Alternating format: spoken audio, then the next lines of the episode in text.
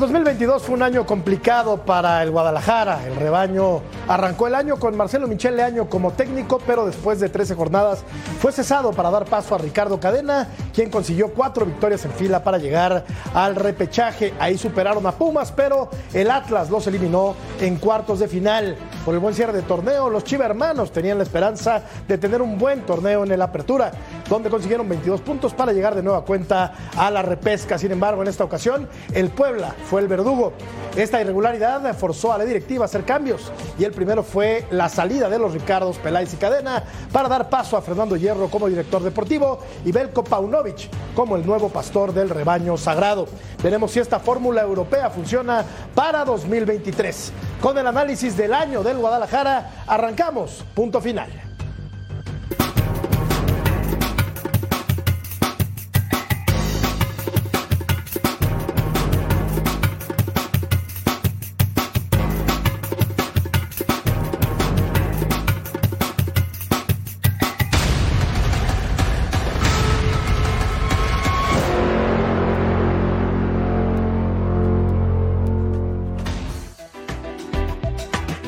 Es el equipo más popular de este país, es el que más seguidores tiene y abarca además dos mercados, el mexicano y el estadounidense. Sin embargo, las Chivas no han eh, tenido la consistencia deseada en los últimos torneos y el día de hoy vamos a platicar cómo fue el año 2022 para el rebaño sagrado. Acompaño con mucho gusto en esta noche aquí en punto final a mi querido Eric Fisher, hincha hincha de Guadalajara, sí. Eric, ah, ¿cómo te va? Jorge, qué gusto saludarlos. Y esto sí me viene de gala, ¿eh? Ahí está el azul, el rojo y el blanco. Fue lo primero que encontré en el armario, la verdad, pero mira, de gala, ¿eh? Mira, colores Histórico. Un figurín. un figurín y un caballero, no como otros. Tú, tú no, tú.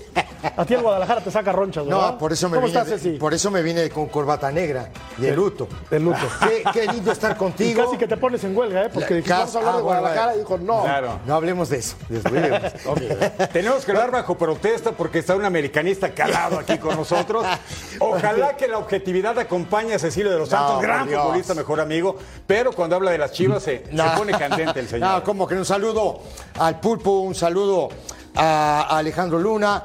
Un placer estar contigo, Eric. Un placer también estar contigo. George, te quiero mucho, lo sabes. Y, más en esta época, ¿no? Sí. De, de- de navideña y que el año nuevo y todo eso. Aquí Una maravilla, hace- la aquí- verdad. aquí tenemos tregua. Y un saludo a toda la Unión Americana. Mi querido Pulpo Zúñiga, Martín, ¿cómo te va?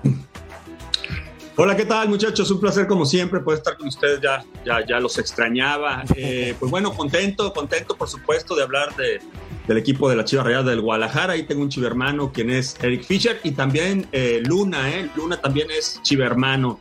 Este, bueno, vamos a intentar hablar de la mejor manera posible en el sentido de ser objetivos y ver qué es lo que ha pasado con este escuadra en 2022 y evidentemente vienen arrastrando una malaria ya de muchos años.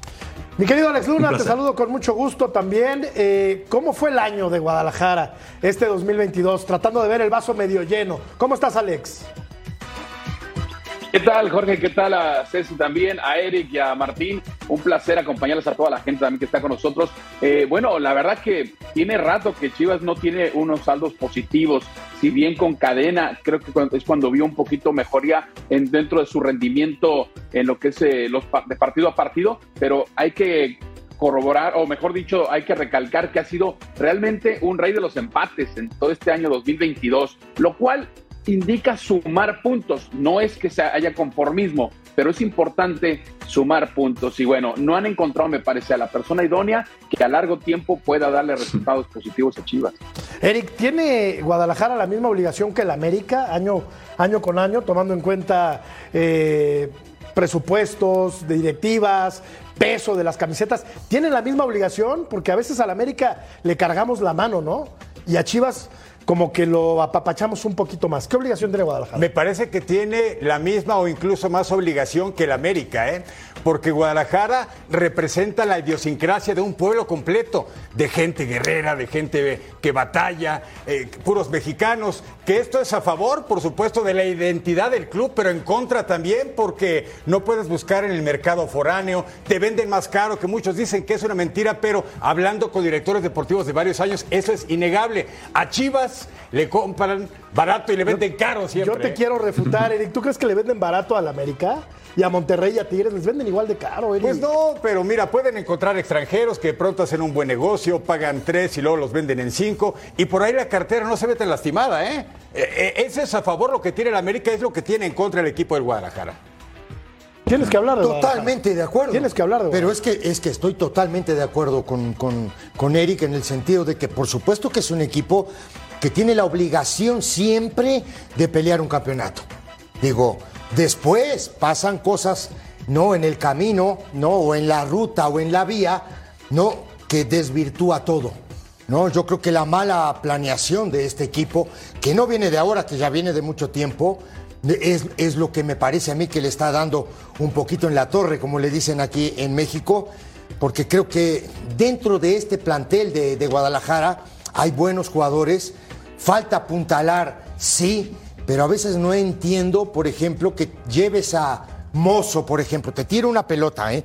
que lleven a Mozo y que el tipo no juegue después de haber hecho una muy buena campaña con Pumas, por cierto, ¿no? Y de pronto aparece en Guadalajara y el tipo no juega.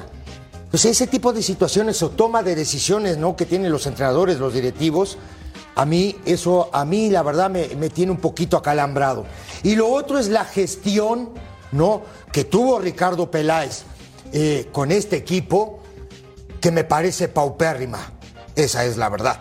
Vamos a revisar los números de Marcelo Sí, Michel de Año y ahora supuesto. escuchamos también a- al Pulpo y a Alex, que tendrán mucho que decir acerca del Guadalajara. Estos son los números de este hombre que se vendió como un eh, Prometeo moderno, Sí, sí, ¿no? sí, de como acuerdo. un tipo que iba a revolucionar el fútbol mexicano. Incluso habló de irse a dirigir a, al- a- a Inglaterra y de ser campeón del mundo con México.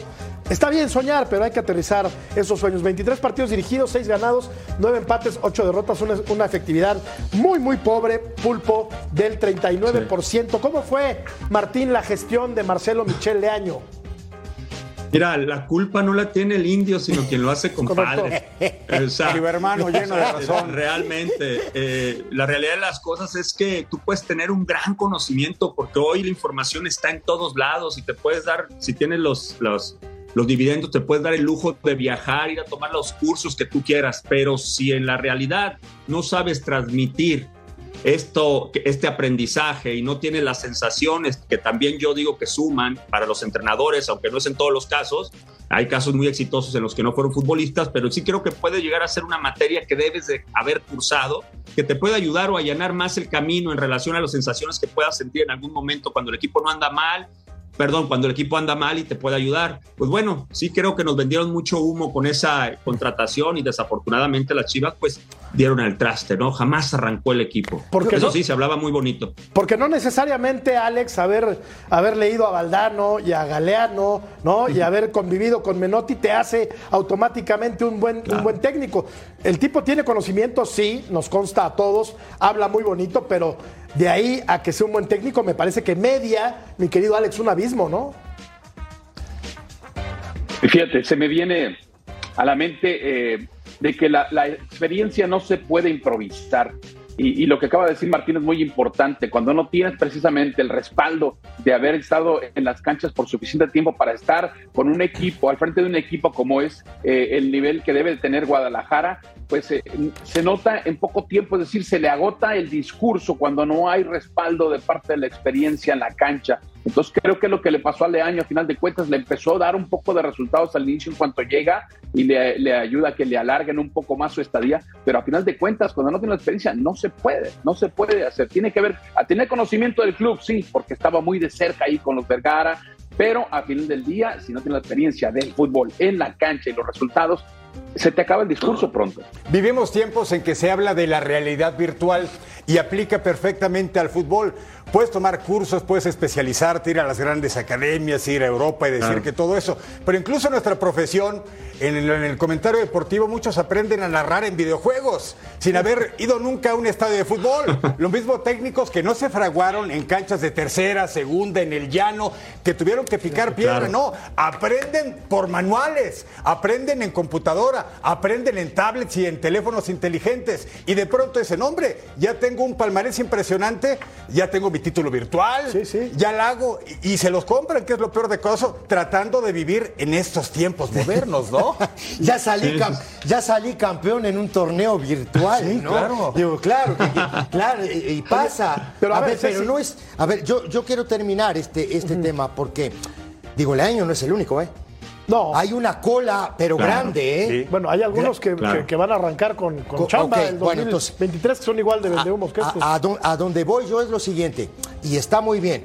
Ahora hay que picar piedra en esto, ¿eh? Sí. Como tú, tú dijiste que ah, el Guadalajara es un equipo guerrero, un equipo de mexicanos, un e- y que quién más que el Pulpo nos va a decir que fue campeón con este equipo. Ahora, para un poquito. ¿Sí me entendés? Digo, organízate bien, haz las cosas Sí. bien. ¿Me entendés? Trae un técnico que, Sí. trae un técnico que, que- que- que haya picado piedra, que conozca el plantel, que conozca la interna, no que conozca a los jugadores. ¿sí? Y también me parece algo que a mí, que a mí, eso sí me tiene, y voy a meter el dedo en la llaga, es o eres directivo o eres técnico O comentarista. o comentarista. Por eso, a donde voy yo es, si estás arriba y te dieron la responsabilidad de ser el director deportivo, a la cancha no vayas. No vayas a dar ideas ni a imponer jugadores. Tu trabajo es arriba. Deja que el técnico trabaje. Si no le va bien, no pasa nada, le das las gracias y traes a otro.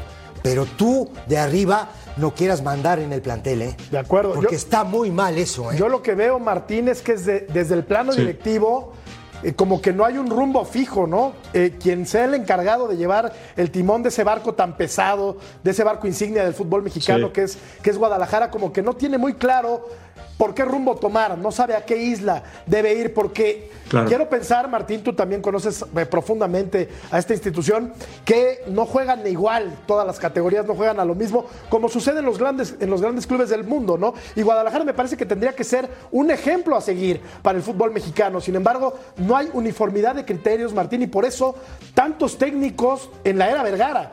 Eh, desde Jorge Vergara, que en paz descanse, y ahora a Mauri, llevan cualquier cantidad de técnicos y la verdad para el, para el palmarés que debería tener Guadalajara es muy poca la cosecha, ¿no? Sí, sí, de acuerdo. Eh, mira, le cayó básicamente una mochila muy pesada a Mauri, esto es una realidad. Eh, él no estaba completamente, mejor dicho, no estaba preparado para una responsabilidad de esta magnitud, no tan solo las Chivas, sino incluso su empresa, ¿no?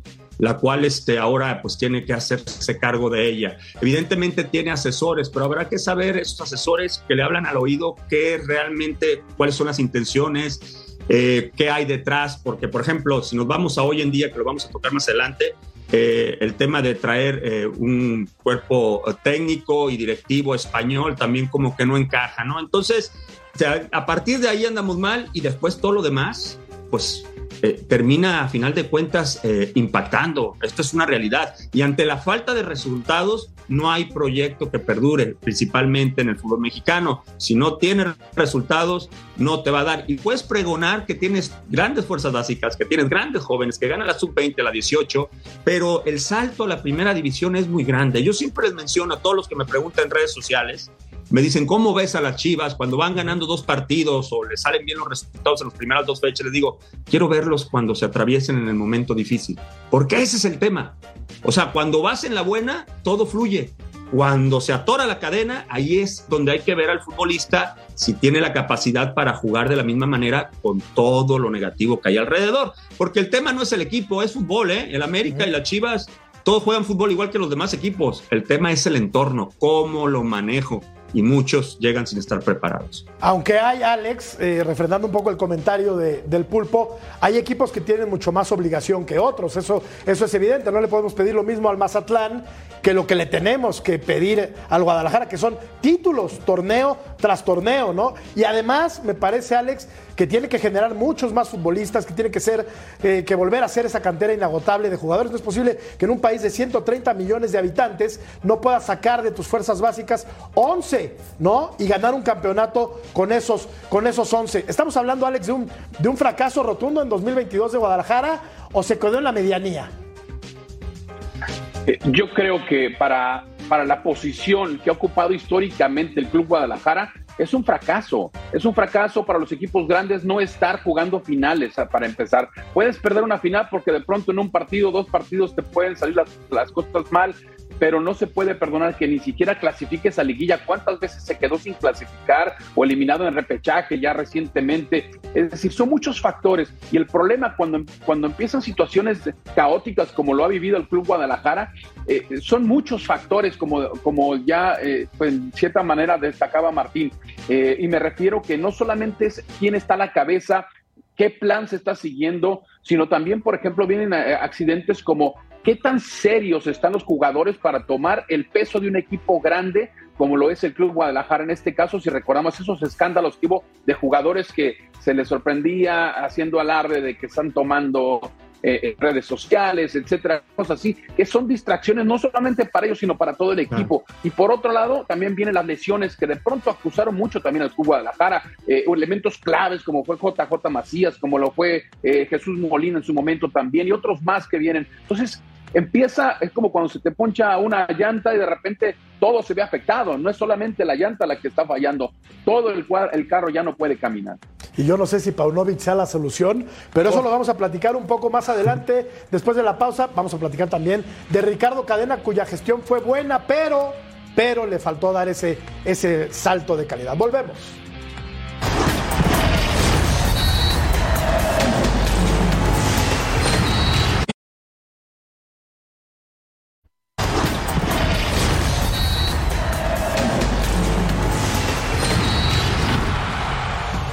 Parte de una gran fiesta lanzamos un NFT gratis, Somos el Futuro. Mi querido Jorge Murrieta, ¿me puedes explicar qué es esto? Te explico con todo gusto, mi querido eh, Ceci. Es un token of fungible, una pieza de arte digital que está autenticada utilizando blockchain, un certificado digital de propiedad.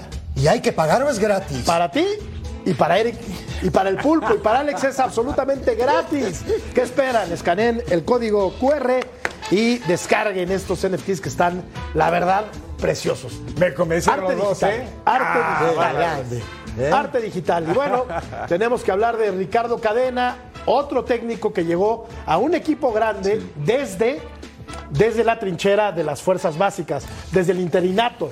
Igual le sucedió a, a Ortiz con el América, eh, igual ocurrió en otros equipos importantes y me parece que hace un buen trabajo. A mí me gustaría preguntarle a todos, ¿no? Digo la opinión. A mí, a mí, ¿eh? en lo personal, me encantó el trabajo de cadena. Claro. Más allá de que, de, de- de que si el tipo calificó, no calificó, se quedó, le costó trabajo, a mí me gustó mucho. Porque él conocía ¿no? la interna, todo lo que era Tapatío, todo lo que es el- el- los equipos. Debutó gente, trajo gente, se arropó con gente joven, ¿no? Ahora, después viene la presión, porque todos sabemos que el fútbol es urgente de resultados. No, y arriba tenía una presión muy grande y una mochila grande que lo presionaba mucho.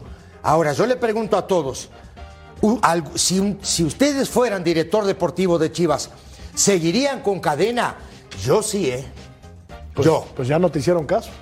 Sí, no te hicieron caso. Mira, Ricardo me parece que lo hizo muy bien en la medida de sus posibilidades, lo que tenía. Es una persona que, como bien dice Ceci, conoce toda la estructura desde futbolista y también como director técnico, pero no tenía tal vez ese bagaje que te respaldara, ni tal vez un buen promotor, ni muchos títulos, ni el convencimiento de la gente, como que jamás se quitó la figura del interinato. A pesar de que de pronto se lo quitaron, le dijeron, no, ya tú eres el bueno, la gente seguía viendo a Ricardo Cadena como el técnico mientras contratamos a uno mejor, mientras viene un extranjero, mientras viene un proyecto más fuerte y más choncho en lo económico.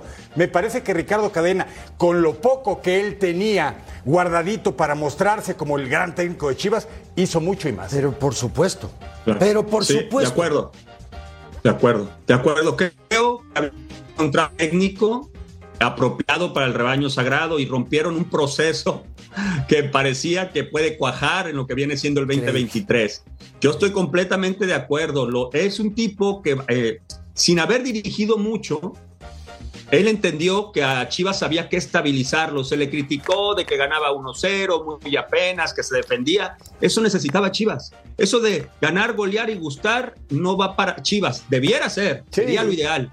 Pero con las plantillas que tiene Eric, no puede aspirar a eso o no en todos los partidos. Y eso lo entendió perfectamente Cadena. Dijo, aquí hay que actuar, si no, el equipo se va a caer. Y a final de cuentas, algo que a mí no me gusta, pero termina metiendo, pues lo que viene siendo el repechaje, lo cual eh, en mi, eh, para mí es el máximo problema que tiene el Guadalajara, porque es como si hubiese cumplido este, algo positivo por haberse metido al repechaje y después pareciera que casi se borra todo, ¿no? Porque viene así desde atrás, muchachos, ¿eh? desde Bucetich, desde Tena, desde el desaparecido Tomás Boy. Y eso no es. Tiene que aspirar a estar en los primeros cuatro lugares. Y es que volvemos a lo mismo, Alex, perdón, Ceci. Sí. Eh, es que volvemos a lo mismo, Alex, como que no hay un plan definido. En Guadalajara es un equipo que está al garete, Alex. Y, y sabes, eh, eh, Ceci decía algo muy importante, con la premura de los resultados, hablaba de eso. Otra vez los torneos cortos te obligan a eso, a inmediatamente sacar eh, saldos positivos, y lo cual es complicado, tienes que aguantar, tienes que aguantar, pero entonces darle continuidad a la gente que tienes entonces a la cabeza del equipo y eso por parte de la directiva o los, el dueño eh, directamente, porque si no se te da eh, tiempo, es difícil rendir al máximo, tiene que llegar, implementar, impregnarse la idea de un técnico, yo también estoy de acuerdo que Ricardo Cadena estaba haciendo bien las cosas en términos de de sacarles no solamente motivación, como lo hizo Leaño en su momento, sino empezar a sacar resultados. Sí, lograron de pronto algunos empates y todo, pero esa continuidad la que le está faltando también a Guadalajara por la urgencia de que no sacas las victorias como yo quiero y te vas y te vas y la lista está larguísima ya de gente que ha pasado por ahí. Veíamos el inicio de Ricardo Cadena como técnico interino del Guadalajara, en ese entonces cinco victorias de manera consecutiva. Son 15 puntos un de 15. impecable. no, es, cualquier cosa, ¿eh? Digo, y de pronto, viste, que, que, ese tipo de situaciones son lo que le da seguridad al jugador, le da seguridad al cuerpo técnico, le tiene que dar seguridad a los directivos también, pero no pasa. Y algo que estaba comentando ahora eh, eh, Luna, por cierto, y, la verdad digo a mí, me, da muchísima tristeza, es, pasó Tena. ¿Por qué se fue Tena de Chivas? Pues le quisieron imponer jugadores. Pasó Tomás. Lo pasó Tomás primero. Pasó Buse. Bucetich. Luego Bucetich, ¿no? Dices... Bueno, y pasaron muchos más antes. No, no. ¿eh? Ahora tú dices, a ver, está bien hecha, está bien hecho el techo. El techo de este equipo está bien hecho.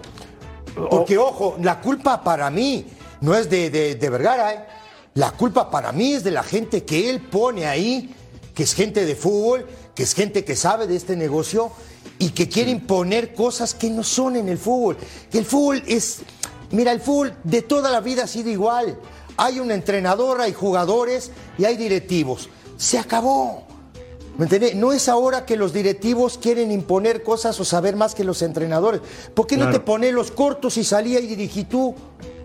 ¿Estás de acuerdo o no? Bueno, ¿O hace el trabajo completo? Yo creo que el trabajo del directivo, el trabajo del dueño de un equipo es, claro, eh, poner el capital, ¿no? Para ah, que se desarrolle un, proyecto. Pero está, a ver, te, te pregunto, ¿está obligado el directivo, el dueño de un equipo, necesariamente a saber de fútbol?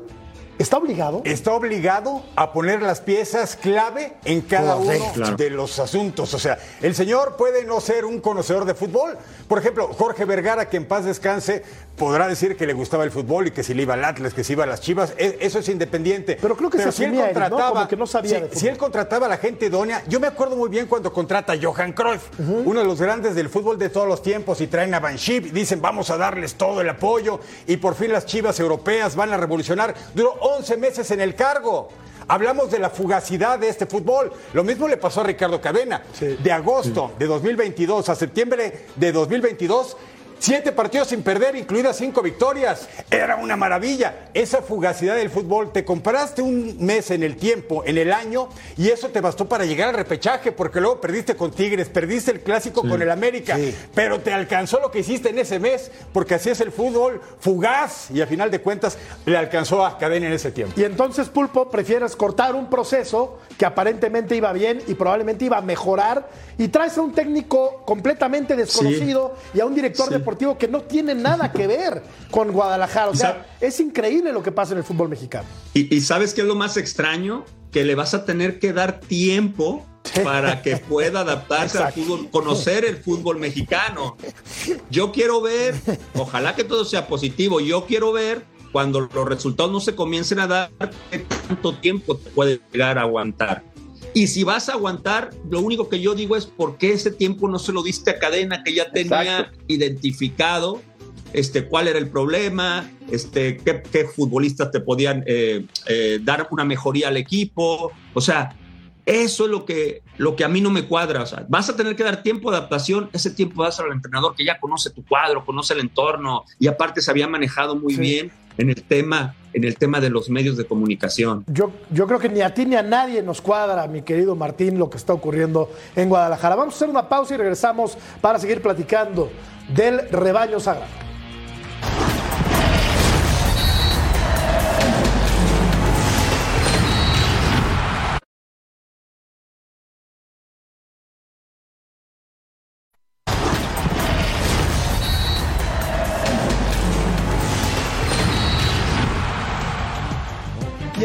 Después de que Ricardo Cadena rescató este barco que se hundía dramáticamente, el equipo fue a una repesca donde quedó eliminado, pero pues eh, era impensado que pudiera siquiera clasificar después del el torneo que había tenido previo, que era, que era bastante, pero bastante, bastante malo.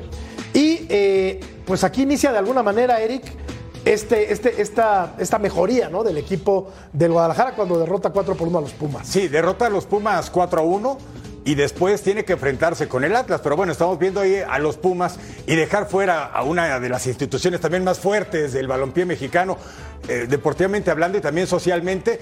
Uno decía, bueno, este es el espaldarazo que necesitaba el equipo y Ricardo Cadena para seguir adelante. Pero después de eso te ibas a encontrar pues al rival histórico, y no me refiero a la América, me quiero Cecilio, a los rojinegros del Atlas. Correcto. Y, y que a mucha gente le duele más perder con el Atlas que perder contra el América, aunque se enojen los Águilas, disculpen, pero el duelo cantado histórico es Guadalajara contra Atlas. Entonces, dejes fuera Pumas el repechaje, pero llegas a la ronda de octavos y te encuentras contra el equipo Margarita. Que, eso pasa también por la mediocridad de este torneo mexicano. Digo, también te da la posibilidad que en el último lugar califique, en el lugar 12 califiques a la liguilla, pero después te vas a enfrentar contra un equipo importante, el equipo campeón. Mediocridad que le permite, eh, Alex, a equipos tan importantes como el Guadalajara navegar en la mediocridad absoluta durante todo el torneo y aspirar al título, ¿no? Eh, porque de la repesca te puedes ir hasta, hasta jugar la final. Entonces, pues me parece que de alguna manera, Alex, es una, es una réplica Guadalajara y la mediocridad que envuelven al fútbol mexicano, ¿no? Sí, totalmente. Yo estoy en contra totalmente de lo que se clasifican a la liguilla tantos equipos. La verdad, eso promueve justamente que los que todos los jugadores, los equipos se relajen porque no hay consecuencias y más importante que no haya descenso. Eso es algo. recordemos cómo le llamábamos. Se va al infierno, decíamos. Ya no hay infierno. Entonces, ¿de qué tienes miedo? No tienes nada. Sigue como si nada las cosas y al final del día eh, muchos jugadores también se aburguesan llegando a clubes del tamaño de Guadalajara y, se relajan, no hay ese amor, esa, y, de dónde, dónde podíamos eh, cultivar el amor a un equipo en fuerzas básicas, otra vez lo mismo, no hay las fuerzas básicas, Jalisco es, es, es una, un estado pero con cantidad de jugadores buenos, pero me parece, no sé qué tanto hay visorías, voy a decir que no hay, no lo voy a decir porque no lo sé, pero a final del día eh, eh, hay de dónde me parece y, no, algo no se está haciendo bien. Eh, o sabes qué, rapidito, entregar la información, dar un verdadero seguimiento a todos y cada uno, cada uno de los futbolistas que llegan al rebaño sagrado. Cuando yo llegué al rebaño sagrado, en aquel entonces yo sabía lo que significaba Chivas, posiblemente porque siempre me llamó la atención el Guadalajara por el hecho de ser 11 mexicanos, pero cuando llegué, Camilo Romero, el Tiburón Sánchez, me recordaron en dónde estaba parado, ¿eh? Y previo a mi primer clásico contra el que pensaba más en contra América, porque yo vengo de un contexto de verlo desde Monterrey, que fuera de Guadalajara, este, América llama más la atención en el clásico, en Guadalajara es Atlas. El día que llegue el clásico me dicen, el día de hoy, yo no sé cómo era el Monterrey Tigres, pero el día de hoy no podemos perder, contra el poste pulpo, me dicen, contra el poste. Entonces te van envolviendo en ese ambiente, te van, te van haciendo saber a qué equipo llegas y ya tú sabes a lo que te vas a enfrentar. Y después, bueno, me tocó perder en la segunda vuelta contra el Atlas y ahí me di cuenta de lo que se trataba, ¿no? Entonces, eh, eh, todo este tipo de cosas, muchachos, eh, es fundamental. Hoy en día es muy complicado que se ponga la camiseta de corazón un futbolista, puesto que seis meses están en un equipo y seis meses están en otro. Pero entonces tiene que hacer una verdadera labor de seguimiento para llevarte profesionales que lleguen a partirse el alma mientras le toman cariño a la camiseta. Y esto no se ha hecho, ¿eh? De hecho, han existido cosas, alguien trajo a la mesa de temas de redes sociales, bebiendo alcohol, andando en fiestas. Cuando sabes a dónde llegas, cuando sabes a dónde llegas, ni siquiera tomas el teléfono cuando te estás tomando un refresco en cualquier vaso que no se sabe qué es. Eh, y eso lo es todo. Y eso no es culpa de los que llegan, sino de quienes los traen. Pero por supuesto que sí. Y digo, yo tengo una palabra que la vengo repitiendo desde hace mucho tiempo que se llama sentido de pertenencia a algo. Claro. Sentirse parte de una familia. Claro. ¿Sí me enteré? Claro. tú como jugador de fútbol, primero tú, ¿eh? Porque esto, esto pasa por el respeto a ti mismo.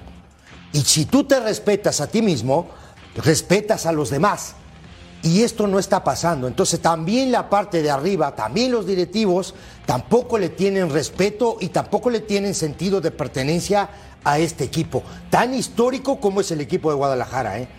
Muy histórico. Bueno, ¿sabes de qué me acuerdo? Antes de irse a Qatar, decía Alexis Vega, y los compañeros lo decían en la conferencia, platicamos con Alexis y dice que seguramente no regresa al equipo porque después de Qatar va a agarrar hueso en Europa. Me gustan los sueños, me gustan los futbolistas que sueñen alto, pero primero sueña Alexis o cualquier futbolista que va saliendo del llano y que jugó en el tapatío y que quiere llegar al primer equipo, sueña en salir campeón con las Chivas. Claro. Hay un proyecto ahora de la Federación Mexicana de Fútbol de que vamos a sacar mucho talento, vamos a exportar muchos futbolistas, pero no olvidemos que primero tienes que sentar raíces. No, no les estamos tratando de coartar ese derecho de triunfar, de ganar mucho dinero, pero primero tienes que poner los pies en la tierra, afianzarte, querer primero al equipo que te está dando la oportunidad de llegar a la primera división y ya después sueña alto, lo más alto que puedas, pero primero, por Son favor, deseos, sueña en ganar con las Chivas. Son algo. buenos deseos, son buenas intenciones, pero hay que poner los pies en la tierra. Claro. Y hay que hacer que esos sueños Claro. cristalicen y estoy de acuerdo. Primero, antes de querer ir a sabes Europa qué? y tal, si eres, estás jugando en el equipo más popular del país, pues primero, comprométete a ser campeón con antes, ese equipo. antes- antes- antes de caminar tienes que gatear. Claro. Vamos a revisar cómo le fue a Guadalajara. A final de cuentas, vemos esta tabla en el eh, clausura eh, 2021-2022. Eh, terminó en la posición. Bueno, ahí quedó. Ahí quedó muy abajo. Vamos a la pausa. Volvemos.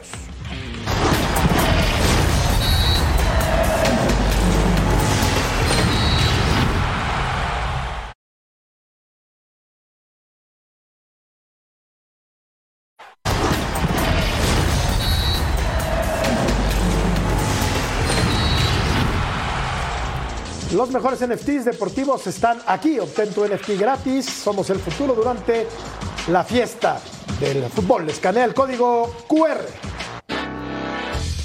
Y seguimos platicando del Guadalajara, aunque a Ceci no le guste, aunque No, Ceci haya venido hablar. a regañadientes No. porque, porque no quiere Ahora la culpa la tengo yo. Yo no tengo la culpa de que hagan todo mal. ¿Estás de Bueno, también a tu equipo Digo, no ser campeón es un fracaso, ¿eh? Ayer le diste con un caño, ¿eh? Sí, bueno, había que, había que, había que hacerlo, Eriquito, había que hacerlo. No, Que que también- hacerlo. también le doy yo con un caño, Sí, ha ¿eh? hablado con mucha razón mi pulpo, pero que lo diga un americanista también cala, ¿no? O sea, por Claro, favor, ¿no? claro, claro. Bueno, No, es ¿cómo- que duele. ¿Cómo inició el Tú le torneo? vas al Atlante y ayer le diste con un caño al América. Bueno, pero Atlántico no tiene nada que ver, ya ni existe casi. Bueno, vamos a revisar cómo empezó el torneo para, para Ricardo Cadena. Se auguraban buenas cosas porque venía pues de haber levantado, el, enderezado el, el camino, ¿no? Sí. Sin embargo, pues tampoco logró meterse directo, Eric. No, y, y lo comentaba muy bien Alejandro, ¿no? Los empates se convirtió en una constante. Si le empiezas ganando 3-0 al Mazatlán y uno dice, uh, esto ya se solucionó. El torneo pasado llegamos a liguilla y vamos con esa inercia. ¿Pensaste que por ganarle 3-0 al Mazatlán se había no, no, no, solucionado? pero habías llegado a liguilla, No. a final de cuentas, ¿no? Sí, Siete empates en la temporada. Siempre se habla de eso del rey del empate. Es un título que sí, por supuesto, te habla de una cierta consistencia, pero que tampoco quieres tener, ¿no? Quieres un equipo que gane, sobre todo. Claro. pero los resultados ya no comenzaron a acompañar a cadena hasta que insistimos. 13 de agosto, me acuerdo muy bien la fecha porque es una fecha cabalística. 13 de agosto, Guadalajara comienza a ganar. Gana 5 y empata 2. Y esa racha se acabó el 13 de septiembre. Tigres, América, Cruz Azul. Pero lo que habías Además. hecho en esos 30 días anteriores Claro, te dio para llegar te dio Claro. la posibilidad de llegar, ¿no? Sí, sí, claro, sí. claro. Eh, Es ahí donde entra la frase hay niveles, ¿no?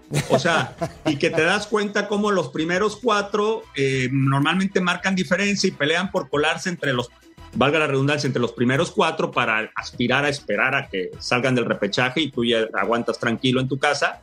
Y después están los demás que, que se pelean por uno de los otros ocho puestos, lo cual se me hace ridículo, ¿no? Este, Sí. Y por eso en su momento yo mencionaba, ok, estás en, en, en en liguilla, pero le ganaste a Pumas. ¿Ustedes recuerdan todo lo que se habló mal de Pumas, todo lo mal que anduvo en Pumas? Entonces no puede ser, eh, por más que hayas entrado a la liguilla, no puede ser parámetro, porque después te tocan los gallos. Y es ahí donde el brinco de calidad tiene mucho que ver con, con plantel también, muchachos. ¿eh? Mira que yo respeto y yo nunca comparo, las épocas son completamente diferentes, pero sí tienes, sí tienes algunos futbolistas que, que tienen todavía mucho para crecer, que tenías algunos de experiencia, pero los demás, Tigres, Monterrey, América, o sea, tienen de todo y Pachuca. aparte una buena banca. Pachuca, que- Atlas. Pachuca, o sea, Eh, hay, hay varios. y equipos. ahí es donde entra el tema de superar ese nivel. ¿Cómo lo vas a superar? Con buen equipo, buena dirección, profesionales, pero tienes que irle metiendo futbolistas de mayor calidad y no quiero demeritar a Oye, los que están, pero es una realidad. Por lo que escucho, Alex, de, de lo que apunta Martín, que si de plano es tan limitado el plantel de Guadalajara, o era el plantel de Guadalajara tan limitado. Lo que pasa es que los, terminamos juzgando también desde el punto de vista de los resultados. Y si los resultados no se dan, pues no puedes tener jerarquía, digamos, para reconocer. Ahí se basa todo, ¿no? Si no estás ganando partidos, entonces no tienes el nivel que hiciera la historia del Club Guadalajara. Y ahí viene, por supuesto, eh, eh, la necesidad de trabajar con jugadores de dos, de dos fuentes, ¿no? Ya lo destacaba Martín con lo que es eh, eh, mejores, de, de mejor calidad las contrataciones de los jugadores cuestan dinero. Bueno, eso es lo que cuesta tener un equipo de Guadalajara. Y, y si no se está metiendo las inversiones de- necesarias por un equipo del tamaño de la historia que tiene el Club Guadalajara, pues entonces incluso había mucha eh, de la afición que durante este año decía, ya vende el equipo, Vergara. Le decía, ya vende. Si no puedes, Cada entonces año. véndelo a final Sí. de cuentas, ¿no? Eh, Porque le hace daño a la trayectoria, a la historia eh, del, del que fue la insignia, no solamente del- de- de- a nivel de clubes, sino también semillero de la selección mexicana. Hoy fueron dos jugadores. En el pasado eran la base prácticamente en muchas ocasiones. Hoy no sucede eso, ¿no? Eh, y por otro lado, en cuanto a la dirección técnica, ¿dónde están los que fueron campeones que deberían para mí estar sembrando como líderes en el club y vienen a contratar gente de España de otras partes? a probar otra vez cuando entonces tienes gente que les puede enseñar el amor a la camiseta que ya, como ahí está, ahí está Martín, Martín es tremendo analista de, de fútbol en lo táctico técnico, de- la verdad que no lo ¿Qué conozca, escúchelo tomas? poquito, no, la verdad ya, ya te voy a aquí estoy a candidatear, todo dar, ¿eh? ya te voy a candidatear, No le vendría mal un tipo como tú, ¿eh, Martín? A Guadalajara. La verdad, no le vendría mal. No, ¿no? pero- Mucho, mucho pulpo. Voy a- voy- Ahí les mando algo para la posada, muchachos. Ahí les mando algo. Tenemos que platicar, tenemos que platicar de Ricardo Peláez y de la gestión de Peláez con Guadalajara, aunque me hagas caras ¿Puedo, puedo. ¿Puedo ir a mi casa un ratito No, no y puedes ir a tu casa, tienes que darme tu punto de vista de cómo fue la gestión de Peláez con el rebaño. Vamos a la pausa, continuamos en punto final.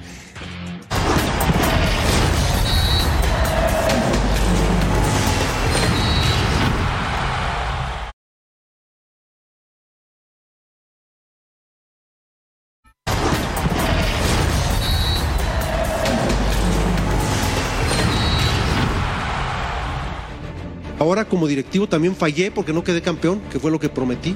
Entonces me voy con ese reto. Tiene que haber un cambio de rumbo. Y después, dicho por ellos, no por mí, ya un equipo estabilizado, ya un equipo con una continuidad en algunos temas, con, con muchos, muchas fallas mías, muchas fallas. Eh, digo fallas, me gustaría decir fracasos, y lo voy a decir. Este, pero a Mauri no le gusta esa palabra y no la voy a utilizar aquí. Pues fracasó y estrepitosamente, además, Ricardo Peláez con el Guadalajara como director deportivo.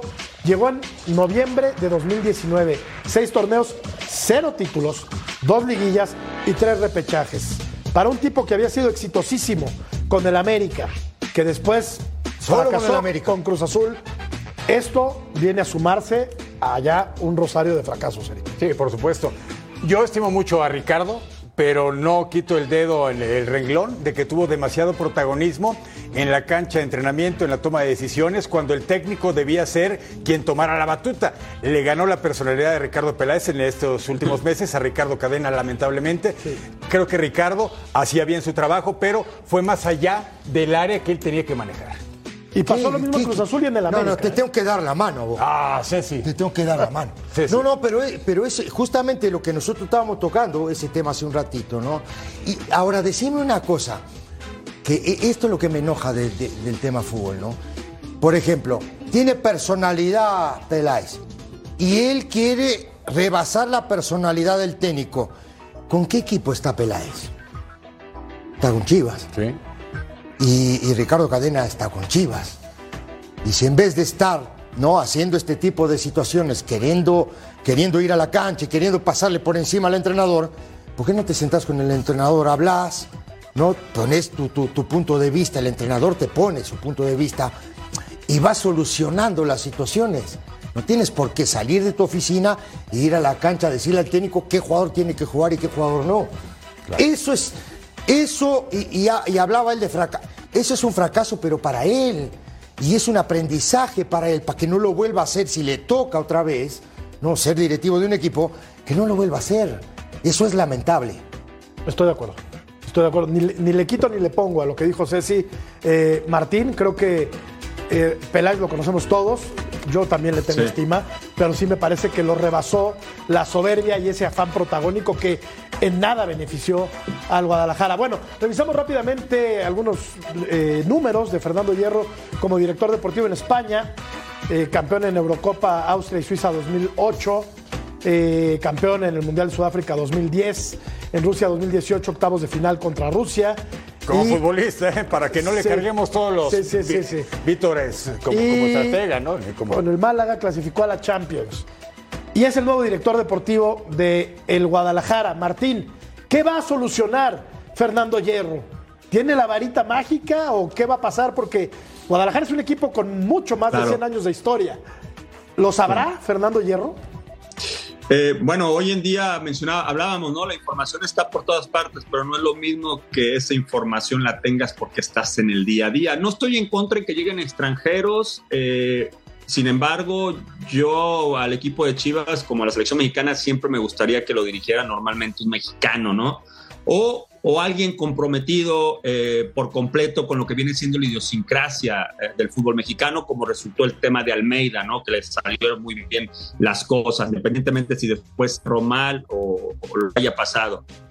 Eh, para mí, para mí en lo personal, creo que no debieron de haber traído este cuerpo técnico, en lo personal.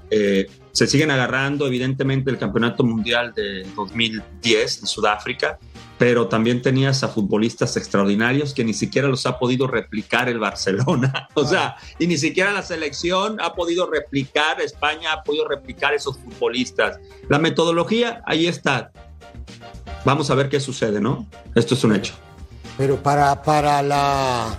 Aquí estamos viendo los juegos de, de- de cadena, Sí, son, son, son los números. son los números que de, tiene. de Ricardo Cadena con Chivas en Liga. 18 partidos jugados, 5 victorias, 5 derrotas, 8 empates, 22 puntos, 20 goles a favor y 18 en contra. Yo hubiera apostado por la Déjalo continuidad. trabajar. Pero Yo también. afortunadamente Claro, yo déjalo no trabajar del tipo, Guadalajara. ¿no? Dale sí. confianza, déjalo trabajar. Pienso que sí. Ahora digo, eh, decía algo bien importante eh, el pulpo ahora con el tema de la gente que llega, ¿no? Digo, ¿tuvieron en la pretemporada Hierro, el técnico? Estaba- ¿O tuvieron en el Mundial? Estaba en Qatar. Sí, estaba en. Qatar, ¿no? Digo, ¿conoce de verdad la idiosincrasia del futbolista mexicano?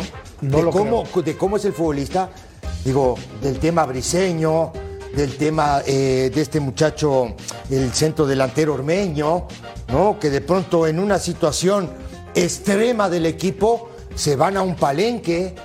¿Sí me enteré? ¿Tú, tú- entienden todo esto? Yo creo que se van a ir enterando poquito a poco. Y a ver si cuando se den cuenta bien, no es demasiado tarde. ¿eh? Sí. Ojalá que, que no, ojalá que no. Yo también soy, estoy muy escéptico a lo que pueda pasar. Le deseo todo el éxito de esta gestión de Fernando Claro. Hierro, pero creo, creo que no iba por ahí. Pero a final de cuentas, Pulpo, Alex, Ceci y Jorge, ojalá, ojalá que yo me equivoque y que les vaya muy bien. Ojalá. Vamos a la pausa y regresamos para platicar de Paunovic, el nuevo pastor del rebaño.